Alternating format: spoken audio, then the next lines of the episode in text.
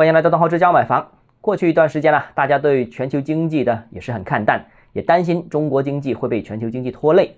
那世界银行就警告啊，全球经济放缓可能会一直持续到明年，也就是二零二四年啊。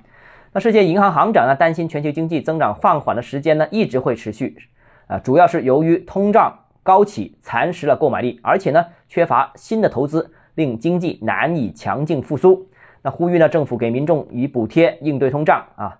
这个应该设定时限，而且呢，针对最弱势的群体呢，应该予以补助。那怎么看这个问题啊？中国经济是不是也会被全球经济拖累，也相对悲观呢？我个人的看法不是这样的。首先，第一个，中国的货币基本面比其他经济体的基本面，无论是汇率也好，通胀也好，都是比较稳健的。大家看到去年通胀其实很少啊，那这是过去几年来稳健的货币政策和稳健的财政政策的一个结果。而低通胀呢，也。保证了基本民生啊，这个是一个最重要的选项啊。如果高通胀的话，会对底层群众产生很大的影响。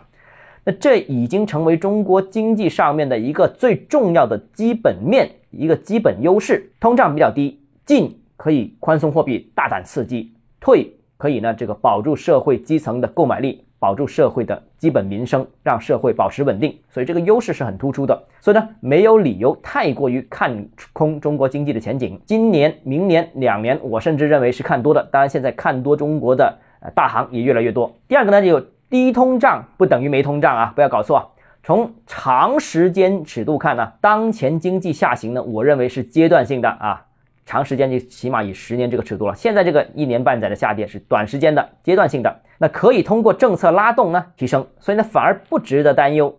但通胀大家记住，这个几乎是永远存在的，任何一个经经济体都有通胀，所以对于最普通的家庭而言，这个才是蚕食购买力的重中之重，因为它长期蚕食，就算中国经济。啊，通胀不明显，百分之二点几一年，但是你看十年下来，哇，好厉害了，是不是？所以对于中产家庭而言，如何守住已有的财富，这个是一个非常关键的一个点。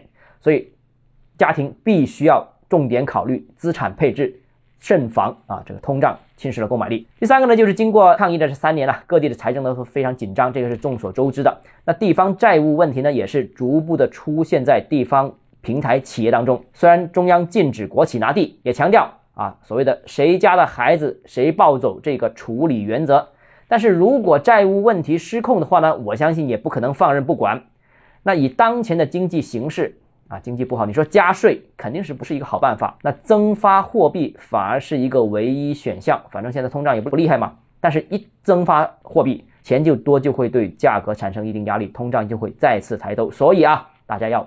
提前做好这个防范，提前布局好自己的资产。好了，今天节目到这里。如果你个人购房有其他疑问，想跟我交流的话，欢迎私信我或者添加我个人微信，账号只教买房六个字拼音首字母小写这个微信号。我们明天见。